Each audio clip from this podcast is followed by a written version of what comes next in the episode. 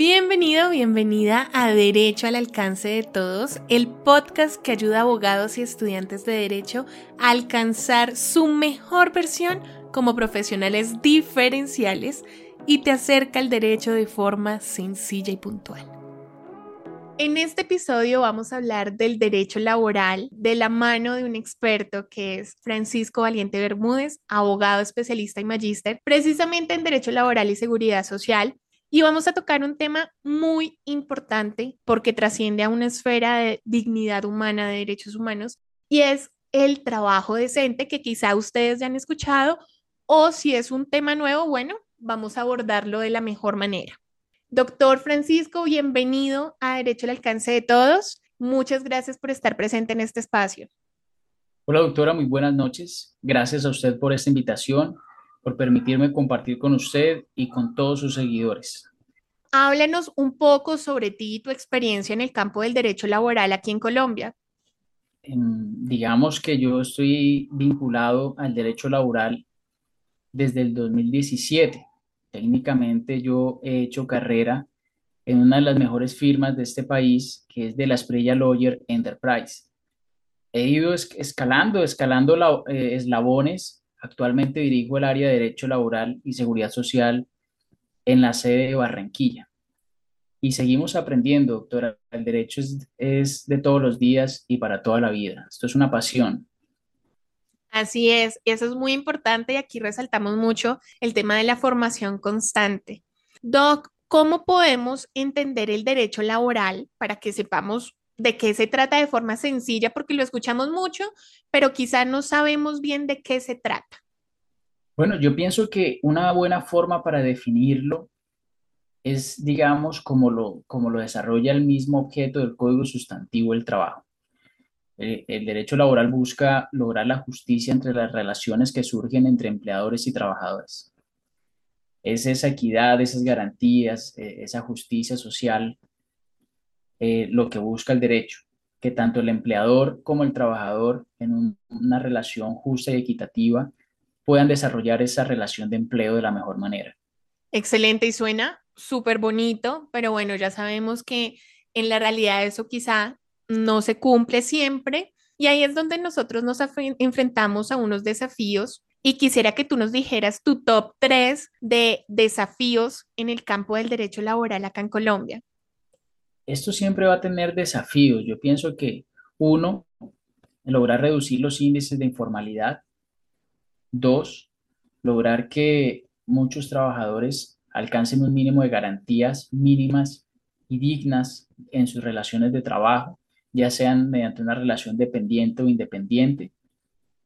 Y tres, que la justicia laboral se logre descongestionar para así alcanzar la efectividad de la ley porque esa congestión es la que nos tiene hoy en una incertidumbre frente a la reclamación de derechos laborales y de seguridad social, ya sean individuales o colectivos. Bueno, y en ese tercer punto creo que nos sumamos las demás áreas del derecho, pero al tratarse de temas laborales, yo siento que sí debería tener prioridad en el sentido en el que el trabajo es precisamente un derecho que permite garantizar los mínimos de supervivencia de las personas, ¿no? Entonces, bueno, aquí ya pasamos a un tema de ver en qué consiste el trabajo dentro de nuestro sistema jurídico y hablar del trabajo decente. ¿Qué es eso del trabajo decente? Bueno, para, para poder darte una respuesta es necesario como que dirigirnos a esas bases o a esa puerta que nos, que nos ha mostrado la OIT y empezar a definir que el trabajo es un conjunto de actividades humanas, ya sea remunerado o no, para la producción de bienes y servicios a una economía productiva, ya sea por una relación de empleo, remunerada o no, dependiente o independiente. Entonces, lo importante aquí es que dentro de esa relación de empleo se dé una plataforma de derechos mínimos e irrenunciables a favor del trabajador. De ahí es donde surge el trabajo decente, a partir de esas oportunidades de empleo productivo. Es ahí donde el empleador debe garantizar estos derechos al trabajador. Entonces, por ejemplo, la OIT, si tratamos de recoger esos, esos principios, podríamos encasillarlos, digamos, en siete. siete principios fundamentales para hablar de trabajo decente, en los cuales serían los ingresos justos y, proporcionales al esfuerzo realizado. Dos, seguridad y salud en el trabajo. Tres, protección social para el núcleo familiar del trabajador y para él mismo. Cuatro, participación en las decisiones que puedan afectar la vida del trabajador. Cinco, desarrollo personal e integridad social. Seis, inclusión y productividad. Y siete, igualdad para hombres y mujeres. Estos siete principios recogen el concepto ah, de trabajo decente. En un grosso modo, claro está.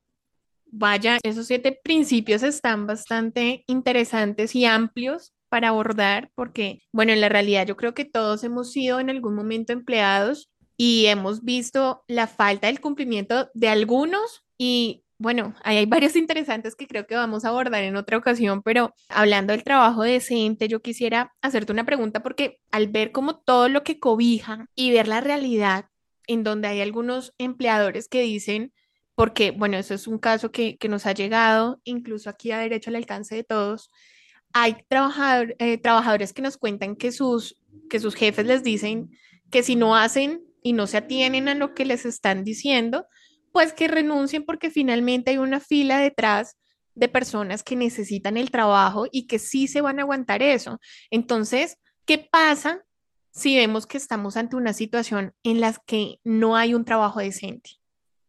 Bueno, yo pienso que para lograr hacer una defensa frente a estas situaciones es importante que el trabajador conozca sobre sus derechos, se tome el tiempo para indagar desde las bases constitucionales e incluso repasar un poco el código sustantivo. Y esto no requiere que sea profesional, simplemente en el derecho, aclaro. Simplemente hay que conocer los derechos que tenemos y esto es un ejercicio que se exhorta a toda la población colombiana. Y es que cuando hablamos de un derecho, debe ser el empleador quien debe respetarlo y darnos la garantía del mismo.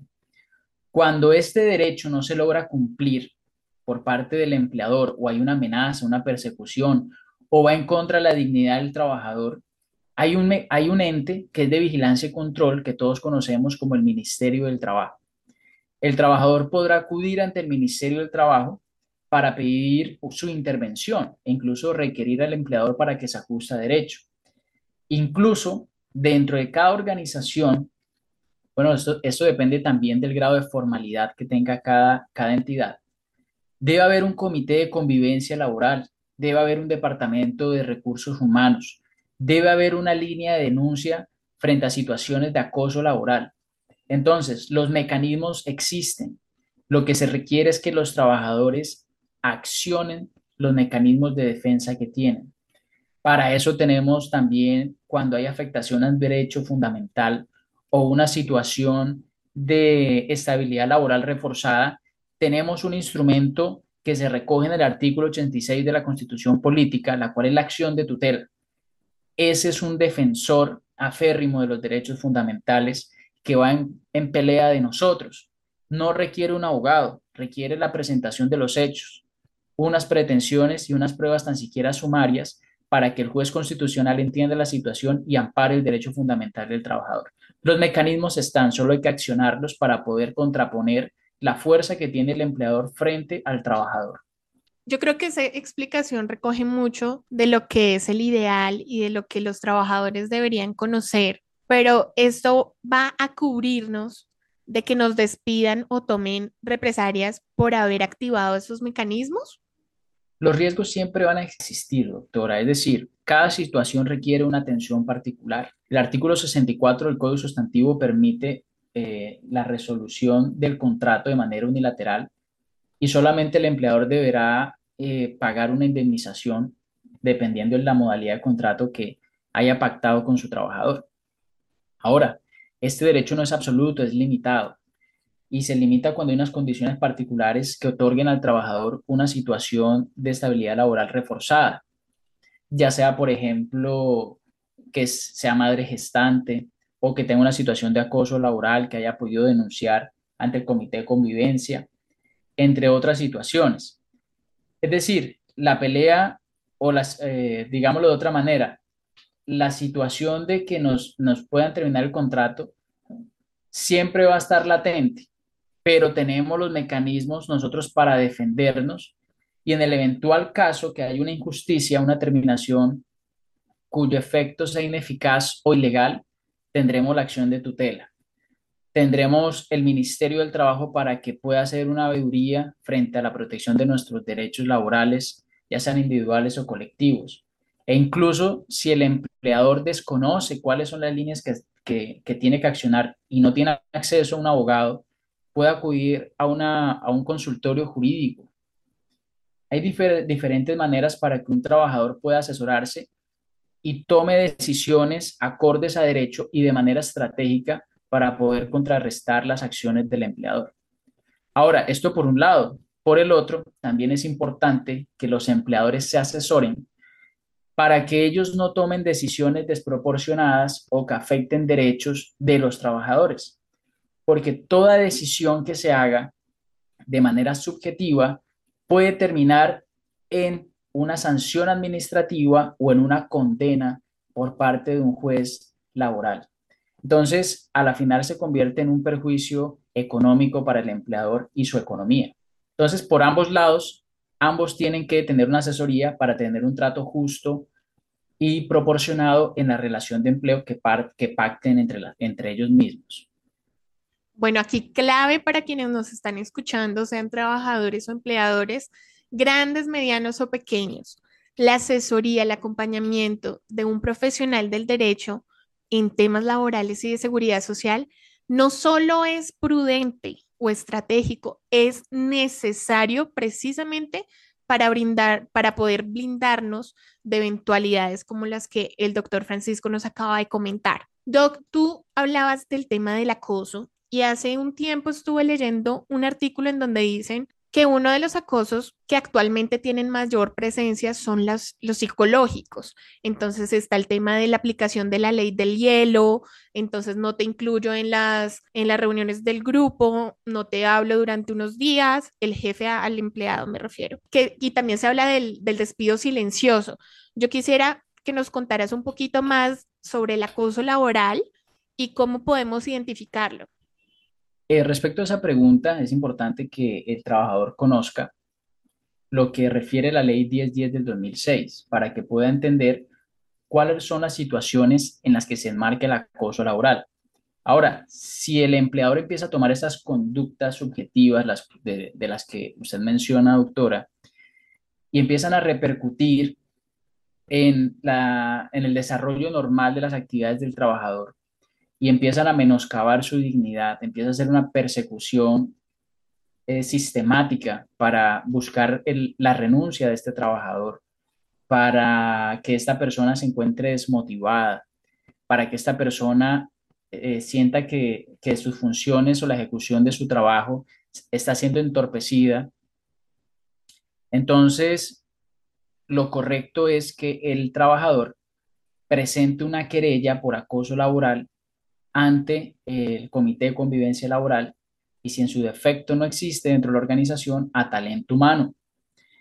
Y a su vez podrá acudir al Ministerio del Trabajo para que eh, requiera al empleador y sea este quien demuestre que está cumpliendo con, las, con, los, con los requisitos que exige la ley para dar un trato imparcial al trámite de aquella querella.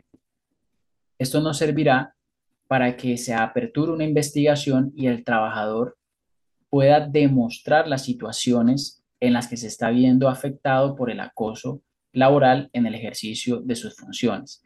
Esto es, esto es algo importante porque el trabajador será quien tenga la carga de demostrar estas situaciones. Por eso es importante que pueda hacer una recolección de, de, pruebas, ya sea por medio de fotos, videos, correos electrónicos, chat de WhatsApp, todo aquello que pueda acreditar la situación que está denunciando para que así pueda, se le pueda, eh, digamos, por llamarlo de alguna manera, que se active ese fuero de estabilidad reforzada por acoso laboral, se realice una investigación seria e imparcial y se pueda dar claridad frente a los hechos para que este trabajador pueda eh, cumplir sin, eh, sin la persecución por parte del empleador de manera normal su contrato de trabajo.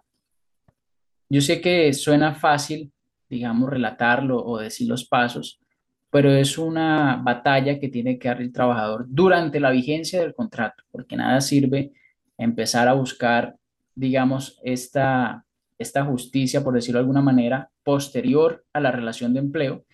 Lo que se precisa es que durante la vigencia del contrato sea el trabajador quien denuncie y ejerza los mecanismos de control efectivos para que precisamente se proteja la estabilidad laboral del trabajador.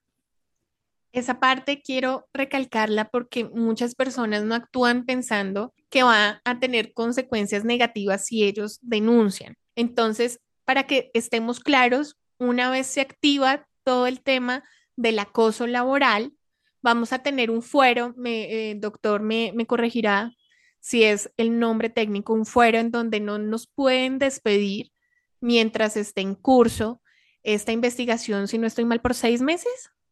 Sí, señora, así es.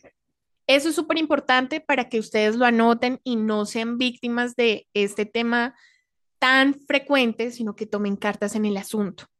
Doc, con el tema de la pandemia, nosotros vimos que, bueno, se avanzó en temas de legislación para trabajar de manera virtual y hablamos de tema de trabajo remoto, trabajo en casa.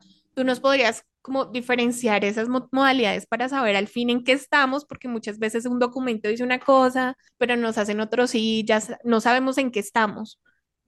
Bueno, el tema de, de ya existe una distinción entre trabajo y casa y teletrabajo.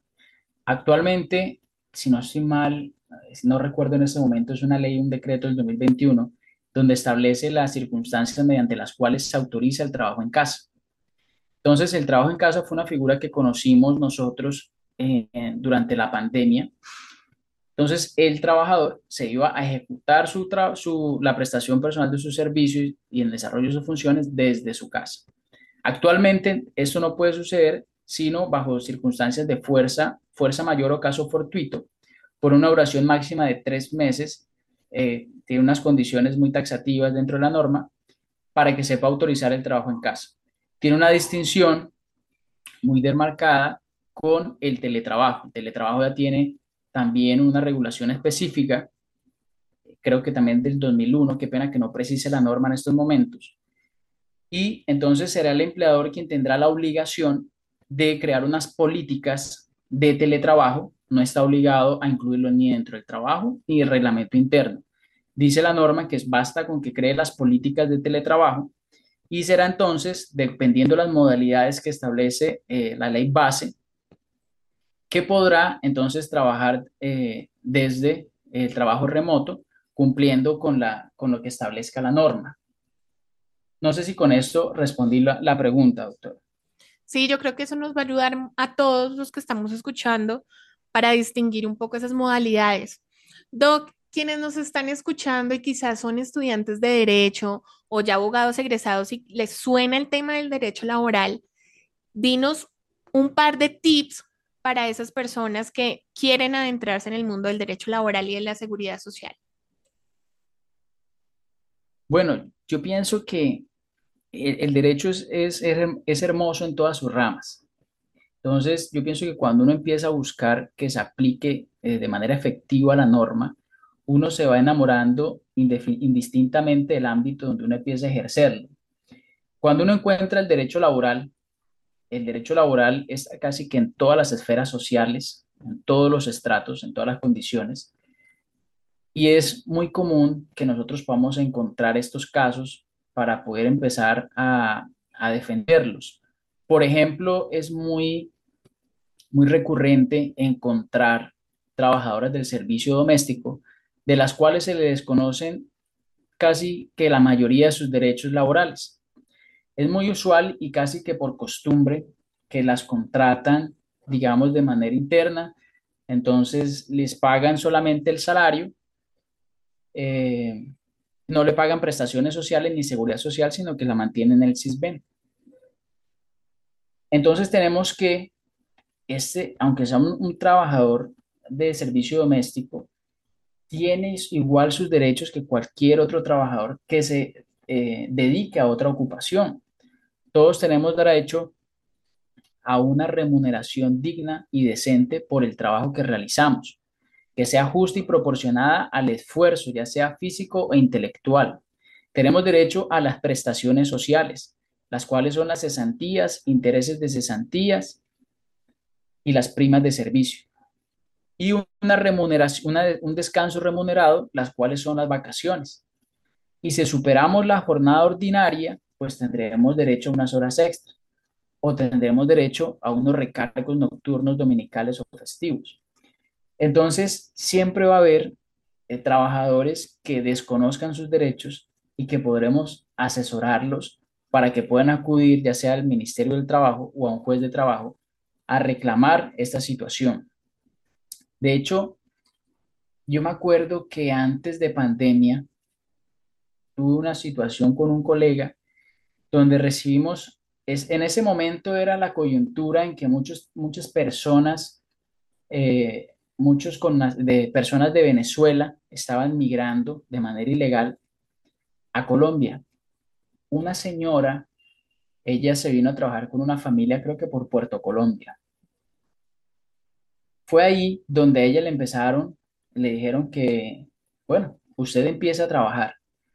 Nosotros eh, le vamos a pagar su salario, pero no tiene derecho ni a prestaciones sociales ni a seguridad social porque usted aquí es ilegal.